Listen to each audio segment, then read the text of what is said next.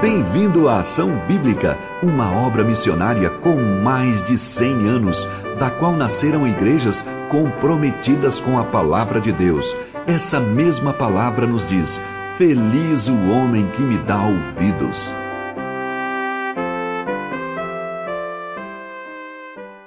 Bom dia, meus irmãos, bom dia a todos que estão nos acompanhando. Mais um culto aqui na Ação Bíblica, no bairro da Saúde. É um prazer estar com os irmãos para poder compartilhar uh, da palavra de Deus, para podermos ter esse momento onde o Senhor irá nos ensinar coisas é, é, discernentes da Sua palavra, coisas que vão é, que entrar no nosso coração e que vão nos transformar uh, uh, para que nós possamos nos parecer ainda mais com o nosso Senhor e Salvador Jesus Cristo.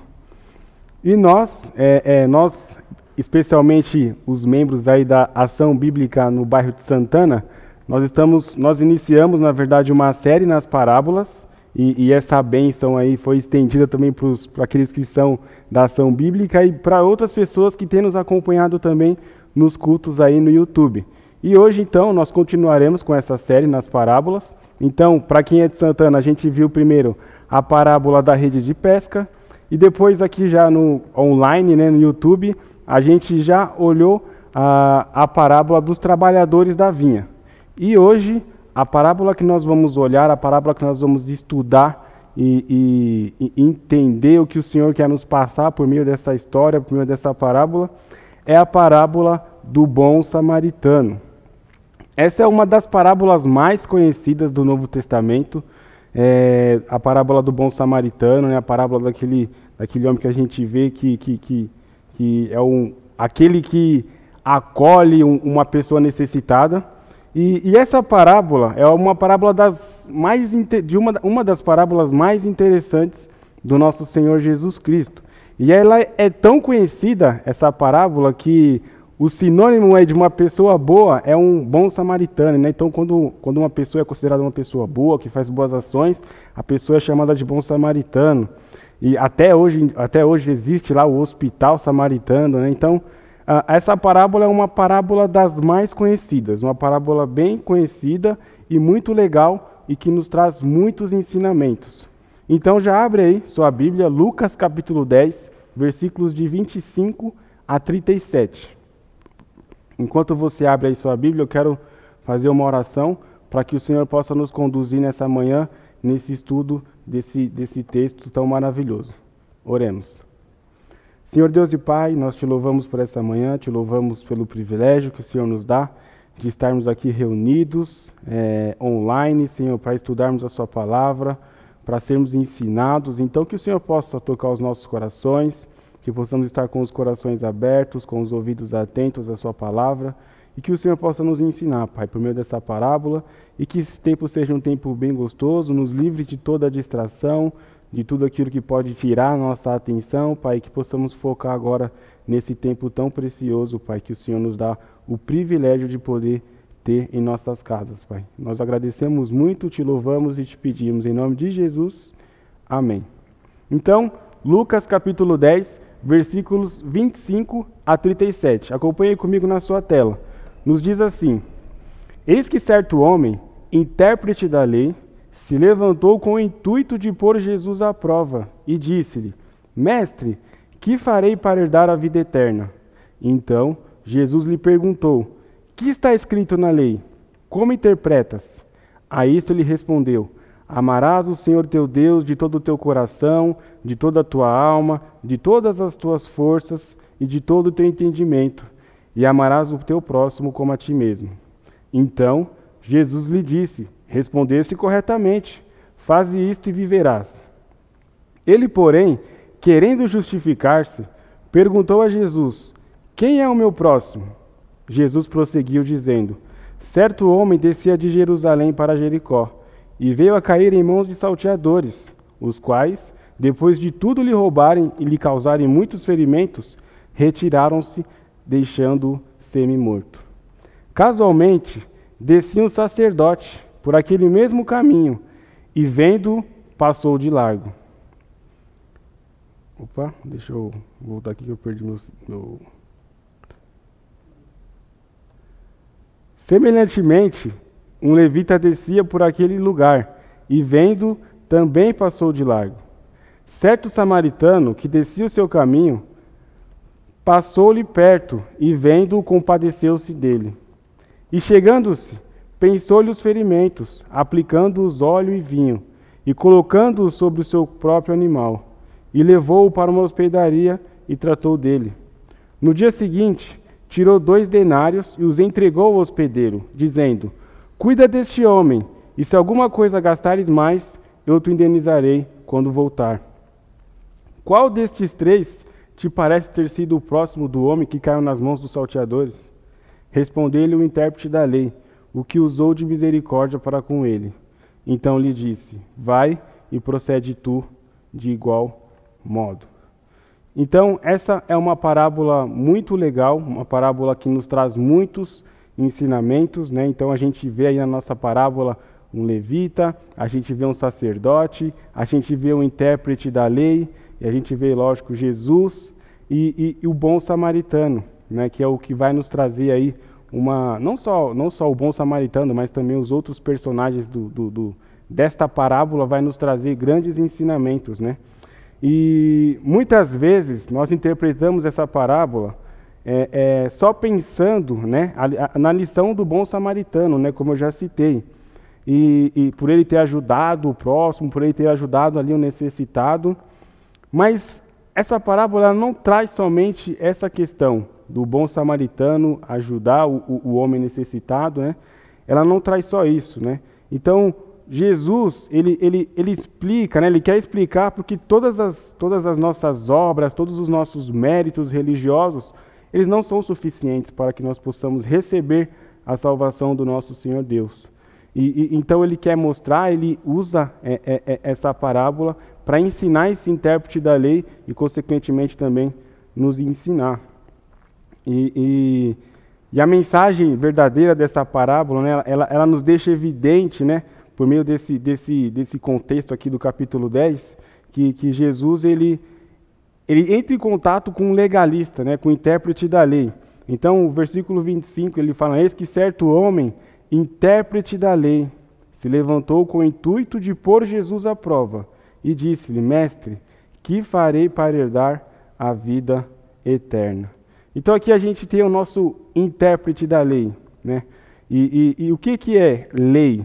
O que, que, é, o que, que é o intérprete da lei? Mas que lei? Lei do quê? O que, que é uma lei? Então, hoje em dia, nós temos diversas leis. Né? No, no, nosso dia a dia, nós temos diversas leis.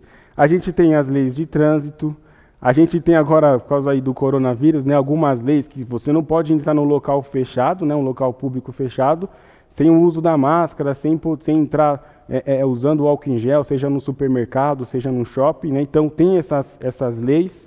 Na época de escola também tinham algumas leis né? Então você não podia chegar atrasado, né? senão você só entrava na segunda aula. Se você então chegasse mais atrasado, você nem poderia entrar na escola. Então, a lei ela é algo, ela é algo que ela, é, que ela é estabelecida em vários locais da nossa vida. Aí, dentro de casa mesmo, os pais eles impõem algumas leis né, que, que os filhos precisam cumprir para que as coisas vá bem dentro de casa. E a lei, então, a gente precisa entender que a lei ela é necessária. Mas esse intérprete da lei, ele interpretava, né, ele conhecia um outro tipo de lei, que é a lei do Antigo Testamento. Né? Então, esse intérprete da lei que a gente vê aqui no nosso texto, ele era uma pessoa que conhecia muito do Antigo Testamento. Ele conhecia muito dos Dez Mandamentos e das 613 outras leis que haviam ao longo dos, do, dos livros né, do Pentateuco, né, ou da Torá, é, é para alguns aí. É, então, é, é, esse livro, é, essa lei, ela engloba todos esses, esses cinco livros, né? E é conhecida também como as leis de Moisés, né? Que, porque Deus enviou essas leis por, através de Moisés. Então, esse intérprete que, nós, que a gente está falando hoje, ele faz uma pergunta para Jesus. Mas ele faz uma pergunta a fim de colocar Jesus contra a parede, a fim de envergonhar Jesus Cristo. Né? Então, pôr Jesus à prova, né? com o intuito de pôr Jesus à prova. Então aqui fica claro, meus irmãos, que a pergunta desse intérprete da lei, ela não é uma pergunta de alguém que gostaria de aprender algo, alguém que gostaria de fato de entender como que, que, que, que ele poderia obter a vida eterna, mas ele tenta perguntar isso, ele tenta perguntar, não, ele pergunta isso a fim de colocar Jesus à prova. Né? Então ele, a intenção dele era envergonhar o Senhor Jesus, né? mostrando ali que ele era intelectual, que ele era alguém que conhecia as leis do Antigo Testamento. Então ele faz essa pergunta para Jesus: Mestre, que farei para herdar a vida eterna? Né? Então é interessante a gente pensar, meus irmãos, que aqui ele é um judeu, né? esse intérprete da lei ele é um judeu, e, e para o judeu eles não, eles não tinham muito assim a, a ideia de céu, tá? Como vida eterna. Eles não pensavam em vida eterna e em morar com Deus no céu, não. Mas eles esperavam que o Messias viria aqui na terra, né? Que o Messias desceria, o Messias desceria e reinaria com eles, né? Com, com os judeus, com Israel aqui na terra. Então ele achava que a vida eterna para ele seria aqui na terra, na terra. E é interessante também a gente pensar que, embora ele, ele tenha essa intenção de envergonhar Jesus, essa pergunta não foi sincera, foi uma pergunta interessante. Foi uma pergunta que, que, que muita gente hoje em dia se faz essa pergunta. Talvez você hoje esteja se perguntando, né, o que farei para herdar a vida eterna? O que farei para poder é, é, conquistar a salvação eterna, né? Na verdade a gente não conquista, mas o que farei para eu receber a vida eterna por meio do meu por meio de quem? Como é que eu faço isso? Tenho que fazer boas obras, tenho que ajudar a senhorinha a atravessar a rua, tenho que fazer o quê? Né? Então essa pergunta, é interessante também que essa pergunta, que farei para herdar a vida eterna, ela não foi exclusiva desse intérprete da lei. Então se a gente for olhar ao longo do Novo Testamento, outras pessoas fizeram essa pergunta. Então, por exemplo, Nicodemos, João capítulo 3, ele vai atrás de Jesus lá no meio da noite e ele quer saber como é que ele recebe, pode receber a vida eterna. O jovem rico também, quando ele tem um encontro com Jesus, ele pergunta: Que farei, Senhor, para ter a vida eterna? E, e, e nós vemos também outros lugares da Bíblia que vão falar de pessoas que, que buscam a vida eterna, é, é, buscam a salvação eterna por meio do nosso Senhor Jesus Cristo. E nós sabemos também, meus irmãos, que o Senhor Jesus Cristo, diversas vezes, ele falou sobre vida eterna. Diversas vezes ele, ele disse que ele era a vida eterna. Né? Então, por exemplo, João 3,16 vai falar: Porque Deus amou o mundo de tal maneira que deu seu Filho unigênito, para que todo aquele que nele crê não pereça, mas tenha a vida eterna. Né? João capítulo 11 também vai falar isso, João 11, 25. Né? Jesus diz: Eu sou a ressurreição e a vida, aquele que, aquele que ainda esteja morto, né, viverá, né, ainda viverá, estará vivo comigo no céu, ou seja, na vida eterna. Então, esse é o primeiro ponto aqui da nossa, o primeiro passo que a gente deu aqui na nossa parábola. A gente entendeu um pouquinho melhor quem que era esse intérprete da lei, o que ele fazia, né, qual foi a intenção dele de perguntar sobre, sobre essa vida eterna. E nós sabemos que a vida eterna, ela, ela não pode ser conquistada. Né? Então ele perguntou: que farei? Para obter a vida eterna. A gente sabe que a, que a, a vida eterna, não, você não precisa fazer nada. É Cristo que faz tudo, você só precisa crer, na verdade. Né? Então, João 3,16 fala isso, porque todo aquele que nele crê não pereça, né? mas tem a vida eterna. E o versículo 26 e o 27, ele continua o texto aí, Jesus, né? É, é, e nos diz assim: Então, Jesus lhe perguntou: Que está escrito na lei? Como interpretas? A isso ele respondeu: Amarás o Senhor teu Deus de todo o teu coração, de toda a tua alma, de todas as tuas forças e de todo o teu entendimento, e amarás o teu próximo como a ti mesmo. E então Jesus ele responde essa essa pergunta, né? Essa pergunta uh, do, do, do, do intérprete da lei com outra pergunta. Né? Então ele pergunta: o que está escrito na lei? Já que você é um intérprete da lei, já que você é um conhecedor da lei de Moisés, então o que está escrito na lei? Como você interpreta a lei? E, e, então o intérprete ele responde fazendo uma citação de, de, Deuteronômio 5, de Deuteronômio capítulo 6, versículo 5, junto com Levíticos capítulo 19, versículo 18, que diz exatamente o que está escrito aqui, no versículo 27. Amarás o Senhor teu Deus de todo o teu coração, de toda a tua alma e de todas as tuas forças, e de todo o teu entendimento. Né? Então aqui é o Deuteronômio capítulo 6, versículo 5. E amarás o teu próximo como a ti mesmo. Levítico 19, versículo 18. Então o, o, o, o intérprete da lei, ele cita então a lei que ele conhecia para falar como ele conseguiria obter, né, como ele conseguiria fazer para ter a vida eterna, já que essa era a pergunta dele.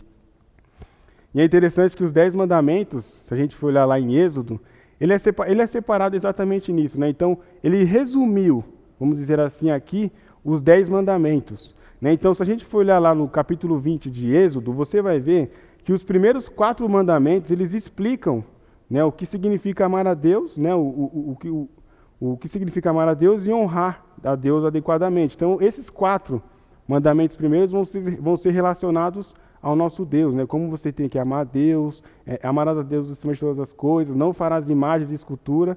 E os outros seis mandamentos, ele é, ele é referente às pessoas, né? Então, não matarás, não furtarás, não dirás falso testemunho, não cobiçarás, né? Então, ele faz um resumo aqui da lei, né? Então, ali é dividido em dois, duas partes, né? Quatro versículos, né? Quatro leis para Deus e quatro leis referentes ao homem. Então ele faz, ele faz esse, esse, esse resumo da lei aqui no versículo 27 do capítulo 10 de Lucas. E, e, e assim, todo o conteúdo moral né, da, da lei se resume nesses dois simples mandamentos. O, o intérprete da lei, então, ele acertou em cheio né, o, o, que, o que ele precisava entender. E daí o versículo 28, ele nos diz, né, então Jesus lhe disse, respondeste corretamente, Faze isto e viverás.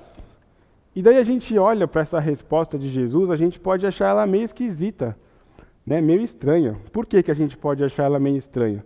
Porque, como assim? Eu tenho que fazer isto para receber a vida eterna, receber isso para poder viver?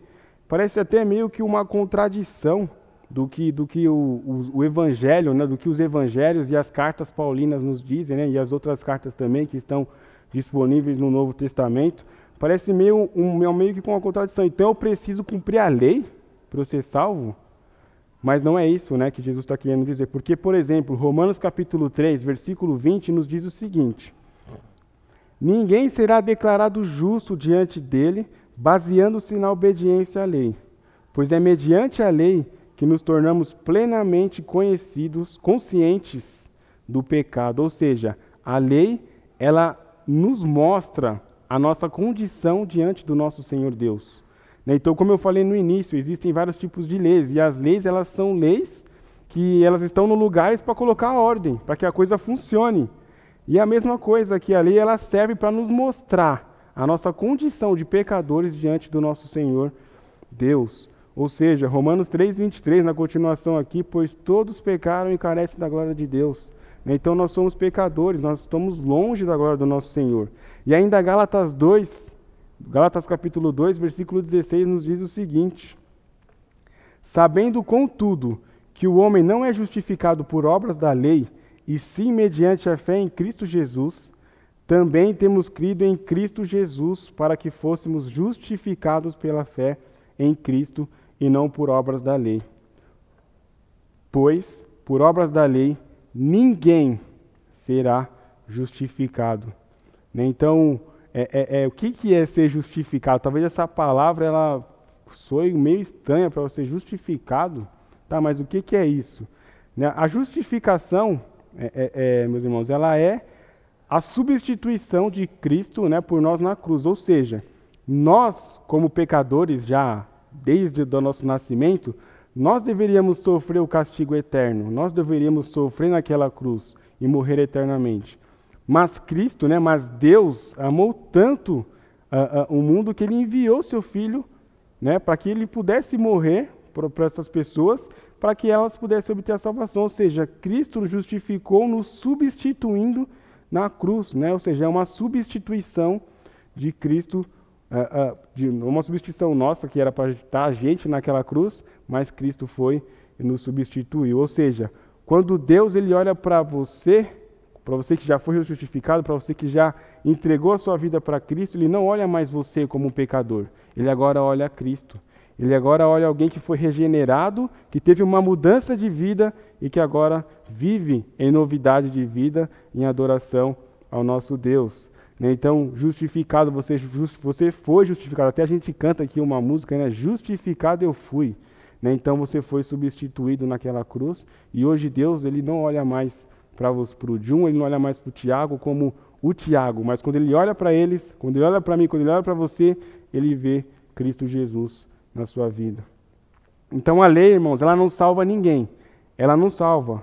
É, ela serve para nos mostrar apenas né, que, que não podemos cumprir tudo que está escrito nela. Não tem como. Você pode olhar os dez mandamentos e as outras 613 leis, você não vai conseguir cumprir essas leis. Não adianta. O único que conseguiu cumprir todas essas leis foi o nosso Senhor Jesus Cristo. Então esquece. Você não precisa, você não tem que fazer nada para você para você receber a salvação. Você só precisa crer e, e na justificação, crer na, na bênção que Deus nos deu por meio do seu Filho Jesus Cristo, que morreu por nós naquela cruz, que se entregou por nós naquela cruz e, e sofreu uh, uh, uh, em nosso lugar. E, e, o intérprete, então, ele sabia que ele não amava Deus com as, com as forças, com, com, com o entendimento, com a alma dele. Ele sabia disso. Ele sabia que ele não tinha esse amor por Deus. E ao invés de ele reconhecer que ele não tinha, que ele não amava a Deus de verdade, que ele não amava o, o, o, o, nosso Senhor de todo o coração, com as suas forças, com a sua alma. Ele sabia disso. Ele sabia que pela lei era impossível receber a vida eterna. Então ele deveria fazer o quê? Então, perguntar como ele poderia receber a redenção. Então, como ele poderia ser redimido, como ele poderia ser salvo, como ele poderia receber a vida eterna. Mas não. Ele tenta se justificar. Então, ao invés disso, ele tenta se justificar. E o versículo 29 nos diz: Ele, porém, querendo justificar-se, perguntou a Jesus: Quem é o meu próximo? Ou seja, ele mostrou ali, queria convencer ali talvez as pessoas que estavam ali ao redor, né? No momento que ele teve essa conversa com Jesus, ele queria mostrar: não, eu já amo a Deus, eu de todo o meu coração, de todo o meu entendimento. Eu só preciso saber agora quem é o meu próximo. É como se ele tivesse feito isso. Então ele quis justificar, né? E, e, e muitas vezes, é, é, meus irmãos, é, nós somos assim também. Isso é, uma, é, uma, é, uma, é um problema dos legalistas, né? Até o nosso pastor Patrick, um tempo atrás, falou algumas coisas sobre o legalismo. Né? E muitas vezes nós somos legalistas, nós somos iguais àqueles fariseus, aqueles homens que eram conhecedores das leis do Antigo Testamento, né? E que se mostrava alguém intelectual, que se mostrava alguém é, é, é, espiritual, alguém que conhecia, que tinha um, um bom conhecimento das coisas, mas que no fundo o coração era sujo, o coração era pecaminoso. E Jesus diz isso para os fariseus, né? Vocês por fora são lindos, vocês são ótimos, vocês se mostram muito bem, mas por dentro vocês são como sepulcros caiados, né? Vocês são podres, vocês são sujos. E muitas vezes nós também podemos fazer isso, irmãos. Queremos manter a fachada, queremos se mostrar espirituais. Né? Então, durante a semana, sei lá, a gente vive uma vida de qualquer jeito, do jeito que a gente quer, mas chega no sábado na igreja, na mocidade, chega no domingo de manhã ou domingo à noite, então a gente já está espiritual, coloca aquela roupinha bonita, né? Então já, já, já se mostra espiritual, se mostra intelectual. E isso é tudo fachada, e isso também era uma coisa que estava acontecendo na vida desse intérprete da lei. Ele estava querendo manter a fachada. E daí ele tenta se justificar e pergunta: quem é o meu próximo? Ele pergunta para Jesus. E Jesus ele condena essa, essa, esse fato dele querer se justificar. Ele condena, ele condenou outros fariseus. Né? Então, se você for abrir sua Bíblia em Lucas capítulo 16, versículo 15, Abre sua Bíblia em Lucas capítulo 16, versículo 15. Nos diz assim: Mas Jesus lhes disse: Vós sois os que vos vós sois os que vos justificais a vós mesmos diante dos homens. Mas Deus conhece o vosso coração, pois aquilo que é elevado entre os homens é abominação diante de Deus. Ou seja, vocês estão querendo se justificar diante dos homens, estão querendo se mostrar justos diante dos homens. Mas diante de Deus vocês não são nada. Deus não os conhece. Então o intérprete da lei, né, ele pergunta, né, é, é, quem era o seu próximo, né, quem é o meu próximo? Ele pergunta para Jesus. Então talvez ele estivesse, né, os judeus tinham isso na mente. por conta da lei, né? O meu próximo são aquelas pessoas que eu amo, são os judeus, são os meus irmãos judeus, são as pessoas que estão ao meu redor. E ele esperava essa resposta de Jesus.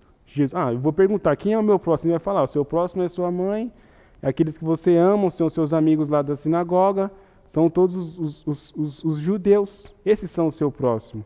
Mas não é isso que Jesus responde.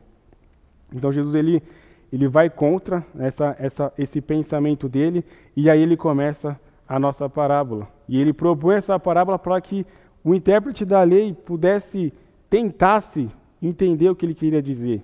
E daí o versículo 30 nos diz: Jesus prosseguiu dizendo: Certo homem descia de Jerusalém para Jericó e veio a cair, a, e veio a cair em mãos de salteadores, os quais, depois de tudo lhe roubarem, lhe causarem muitos ferimentos, retiraram-se, deixando-o semi-morto. Então aqui é, é, a gente vê aqui Jerusalém, Jericó. Então tinha uma certa distância tá, de Jerusalém até Jericó, que era mais ou menos 24 quilômetros. E essa estrada de Jerusalém até Jericó, ela é uma estrada com algumas montanhas rochosas, né, algumas montanhas, e que no meio dessas montanhas, dessas rochas, haviam cavernas.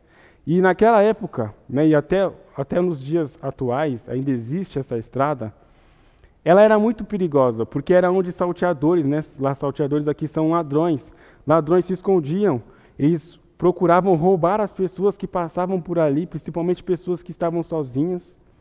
Então, esse homem, né, esse, esse prova provavelmente aqui Jesus está falando de um judeu, ele estava andando durante esse caminho, né, passando ali com as suas coisas, com os seus bens, com os seus pertences, mas ele cai nas mãos de salteadores, ele cai nas mãos de, de alguns ladrões que ali estavam presentes e o roubaram, o espancando e o deixando quase morto.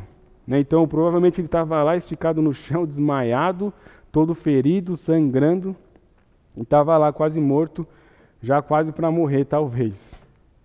E daí o versículo 31. E agora vai começar a entrar alguns personagens aqui da nossa parábola muito interessante. Nos diz assim: casualmente, descia um sacerdote por aquele mesmo caminho, e vendo, passou de largo. Ou seja, aqui nós temos agora mais um religioso. Agora nós temos um sacerdote. Jesus disse que o sacerdote ele estava descendo ali casualmente por aquele caminho. E lá estava o homem deitado no chão, semi-morto, machucado. E a primeira coisa que a gente pode ter na mente, ufa, ainda bem que está passando um sacerdote, agora ele vai poder ajudar aquele homem que está no chão. O sacerdote ele é alguém espiritual.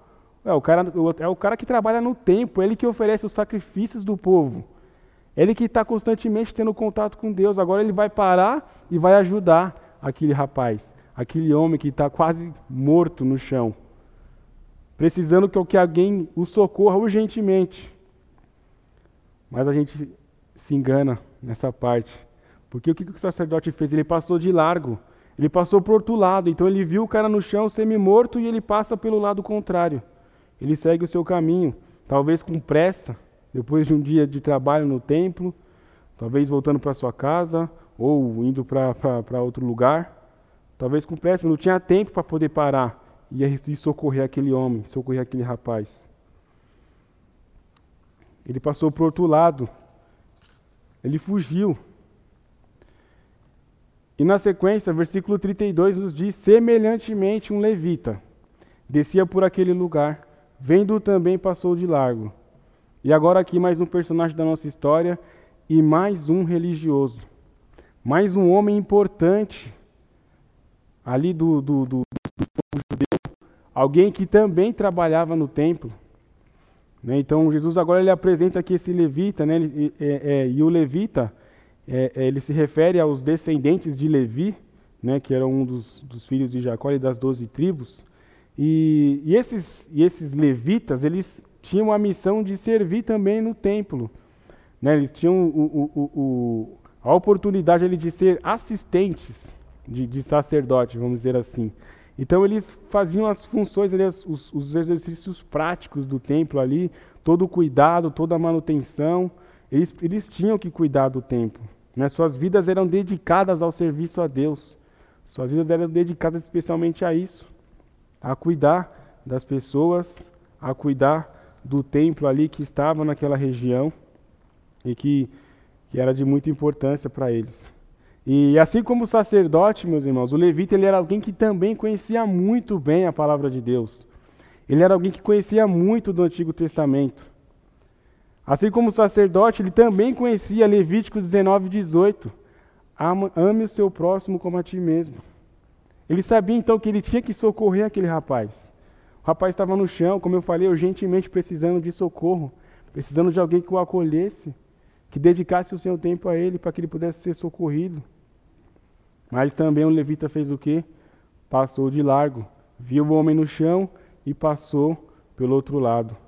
Ele desviou daquele homem. E, e então, meus queridos, eu queria mostrar para vocês que a gente pode olhar a atitude desse sacerdote, a gente pode olhar a atitude desse levita e a gente pode condenar esses dois homens. E de fato, não seria errado a gente condenar a atitude deles. Mas a questão é que muitas vezes esses dois, esse levita e esse sacerdote, eles somos nós. Nós somos esses sacerdotes, nós somos esse levita. Muitas vezes a gente é, é, a gente não quer perder o nosso tempo, a gente não quer perder o nosso dinheiro, a gente não quer perder alguns recursos que nós temos, que é Deus quem nos dá esses recursos. E a gente vê então nessa parábola dois religiosos aqui, né? Dois religiosos na parábola, embora tinha mais um que, que era o intérprete da lei que estava fora ainda da parábola. Então a gente viu que apesar de esse sacerdote e esse levita conhecerem a palavra de Deus, apesar deles terem o serviço no templo, como se eles tivessem, como se eles viessem todos os domingos à igreja, como se eles lessem a Bíblia todos os dias da sua vida em casa, como se eles viessem na mocidade, fossem servir no acampamento MAB, fossem todos os lugares, fizessem muitas coisas. Mas no fundo, eles não conheciam Deus. Eles faziam tudo, eles eram práticos, eles faziam aquilo, faziam aquilo, queria fazer isso. Se mostravam pessoas espirituais, se mostravam pessoas que amavam o seu próximo, mas na hora de fazer isso na prática, eles ignoraram. Eles foram por um caminho inverso. E isso muitas vezes pode parecer com a gente também. Então eles conheciam a lei de Deus, eles conheciam a palavra de Deus, mas eles não conheciam Deus. Eles não conheciam o Senhor da palavra. E a pergunta que nós temos que fazer para nós hoje: nós conhecemos a Deus verdadeiramente no nosso coração? Nós o conhecemos ou só conhecemos de ouvir falar, assim como Jó disse, né? Jó disse depois da, do final de sua vida, lá no capítulo 42 do seu livro, né? Ele diz que antes eu conhecia só de ouvir falar, mas agora eu conheço de fato, conheço de verdade. Você conhece a Deus de verdade ou você conhece a Deus de ouvir falar? Aos domingos na igreja, assistindo os vídeos aí no YouTube de muitos bons pastores, inclusive Instagram. E daí a parábola continua, meus irmãos. A parábola continua e aparece então o nosso último personagem.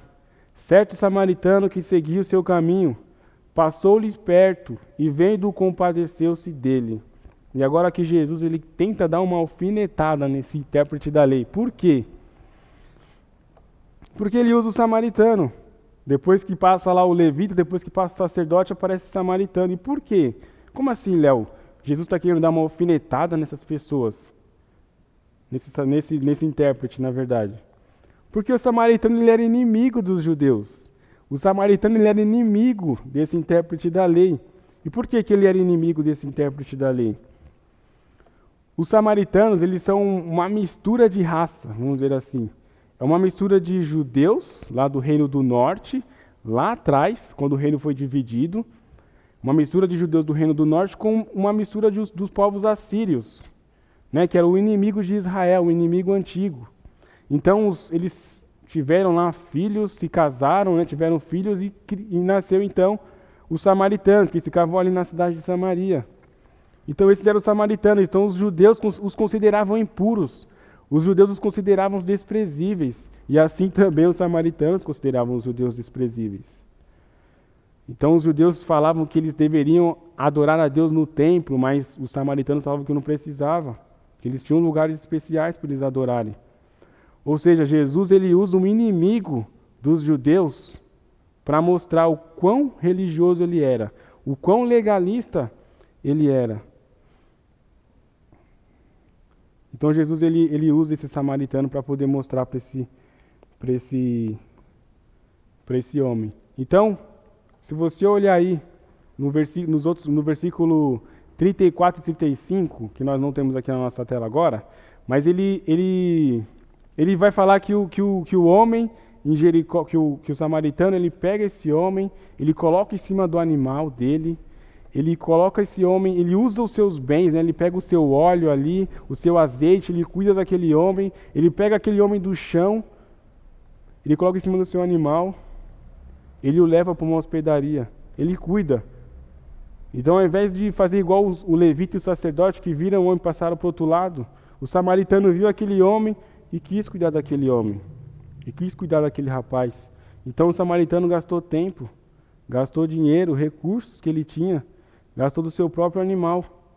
O levou né, para a hospedaria, para que o homem lá da hospedaria pudesse cuidar daquele rapaz e que ele pudesse. E ainda ele fala, né, cuida dele. Depois que eu voltar, né, ele deixou lá dois denários com, com o dono da hospedaria. Ele fala, ó, cuida dele aí, vou te deixando dois denários. Quando eu voltar, se você gastar mais, eu vou te indenizar ainda eu vou te restituir tudo que você gastou mais. Então, o samaritano ele foi alguém que amou aquele homem. Ele foi alguém que se preocupou com a vida daquele rapaz que estava no chão, morto, quase morto, né, semi-morto. E daí Jesus, versículo 36 nos diz: Qual destes três te parece ter sido o próximo do homem que caiu nas mãos dos salteadores? Versículo 37. Respondeu-lhe o intérprete da lei, o que usou de misericórdia para com ele. Então ele disse: Vai e procede tu de igual modo.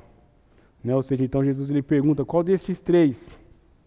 Né? O levita, quer dizer, vamos por a ordem, né? o sacerdote, o levita ou o samaritano?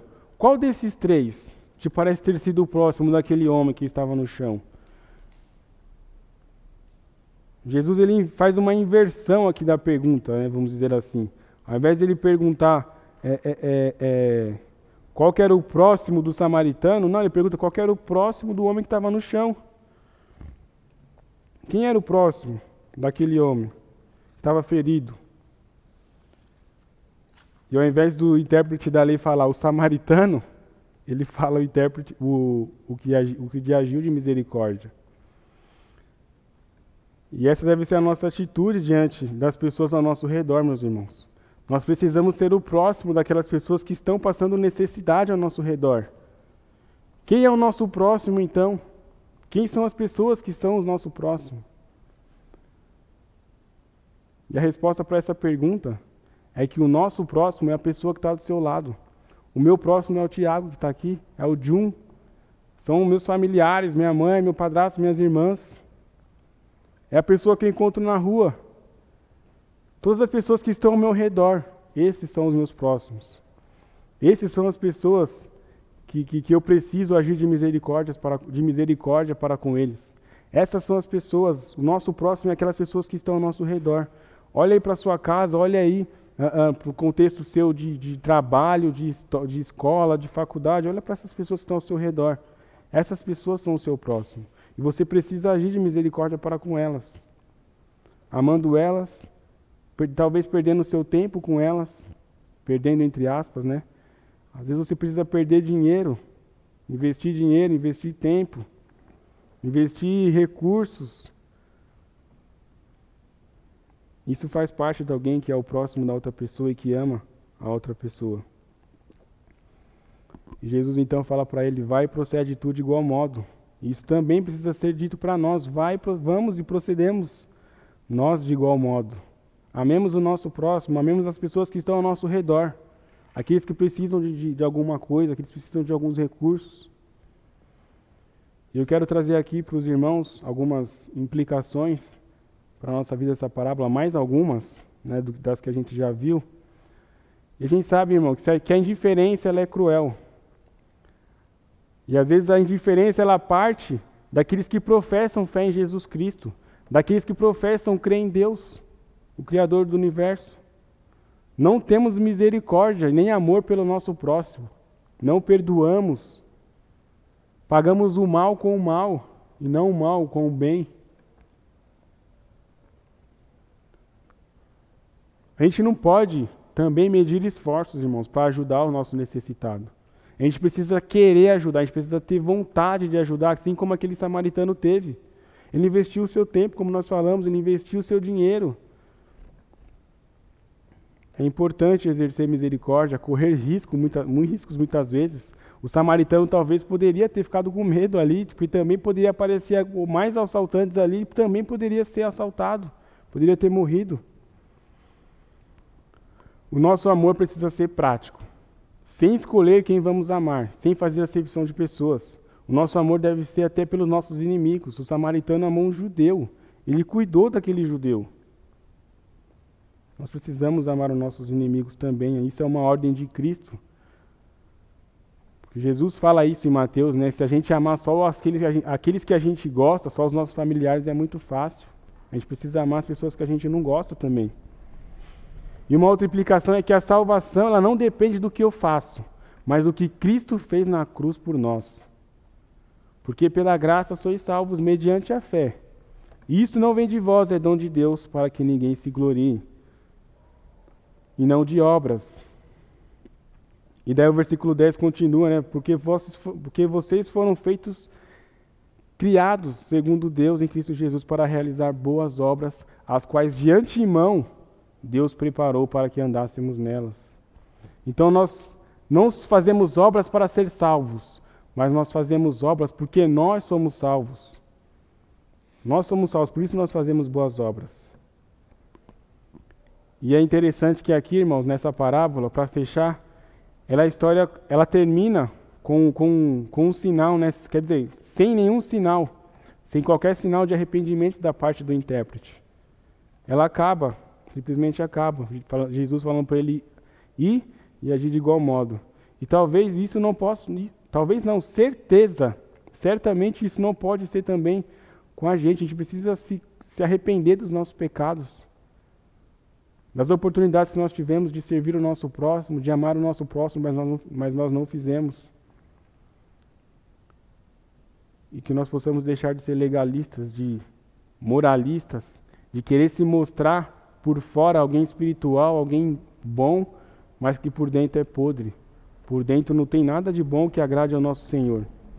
Então que possamos viver essas verdades que o Senhor nos ensina por meio dessa parábola, que possamos amar o nosso próximo ao nosso redor, que possamos amar a Deus acima de todas as coisas. Não só de falar, mas de fato e de verdade. E que isso possa transformar o nosso coração diariamente e que Jesus Cristo seja aquele que, que, que rege as nossas vidas e que nós possamos investir o nosso tempo, o nosso dinheiro com os nossos irmãos e com as pessoas que estão ao nosso redor. Amém? Vamos orar. Baixe sua cabeça, feche seus olhos. Senhor Deus e Pai, nós te louvamos, Pai, te agradecemos por esses ensinos maravilhosos, Senhor. Obrigado porque o Senhor nos abençoou por meio de Cristo Jesus, o Senhor nos abençoou pela tua graça, pelo teu amor que está, Pai, sobre as nossas vidas. Louvado seja o teu santo nome por isso, Pai. Perdoa, Senhor, os nossos pecados, perdoa as vezes em que tivemos a oportunidade de ajudar o nosso próximo, de ajudar as pessoas que estão ao nosso redor, mas nós fomos omissos. Nós passamos de largo, passamos do outro lado.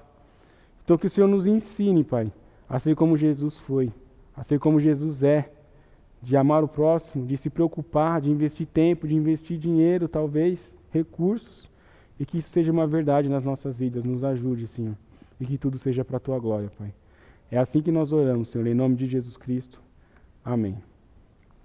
Então, meus irmãos, essa foi a mensagem que Deus queria nos trazer essa manhã.